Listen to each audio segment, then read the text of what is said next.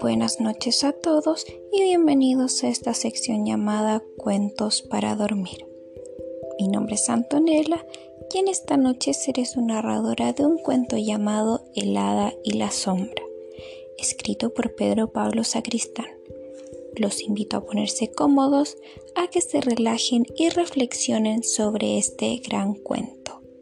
Hace mucho, mucho tiempo, antes de que los hombres y sus ciudades llenaran la tierra, antes incluso de que muchas cosas tuvieran nombre, existía un lugar misterioso custodiado por el hada del lago.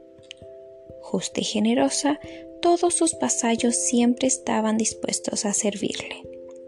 Y cuando unos seres malvados amenazaron el lago y sus bosques, Muchos se unieron al hada cuando ésta les pidió que la acompañaran en un peligroso viaje a través de ríos, pantanos y desiertos en busca de la piedra de cristal, la única salvación posible para todos.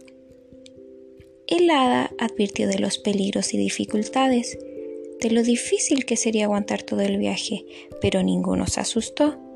Todos prometieron acompañarla hasta donde hacía falta y aquel mismo día el hada y sus 50 más leales vasallos comenzaron el viaje. El camino fue más terrible y duro de lo que había mencionado el hada.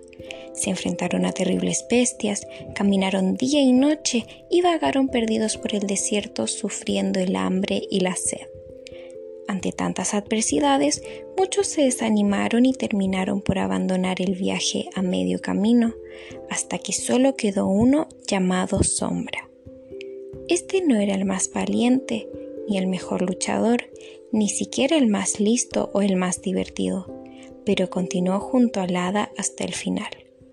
Cuando ésta le preguntaba que por qué no la abandonaba como los demás, Sombra respondía siempre lo mismo.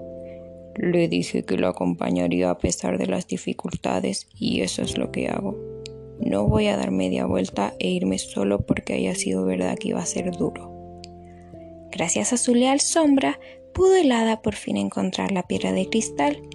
Sin embargo, el monstruoso guardián de la piedra no estaba dispuesto a entregársela. Entonces Sombra, en un último gesto de lealtad, se ofreció a cambio de la piedra quedándose al servicio del guardián por el resto de sus días. La poderosa magia de la piedra permitió al hada regresar al lago y expulsar a los seres malvados, y a pesar de ello lloraba cada noche la ausencia de su fiel sombra, pues de aquel firme y generoso compromiso surgió un amor más fuerte que ningún otro, y en su recuerdo queriendo mostrar a todos los valores de la lealtad y compromiso, regaló a cada ser de la tierra su propia sombra durante el día. Pero al llegar la noche, todas las sombras acuden al lago, en donde consuelan y acompañan a su triste hada.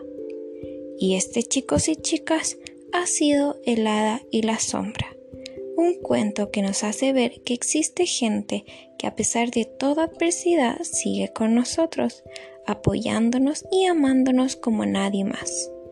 Espero que lo hayan disfrutado y que hayan podido reflexionar sobre este.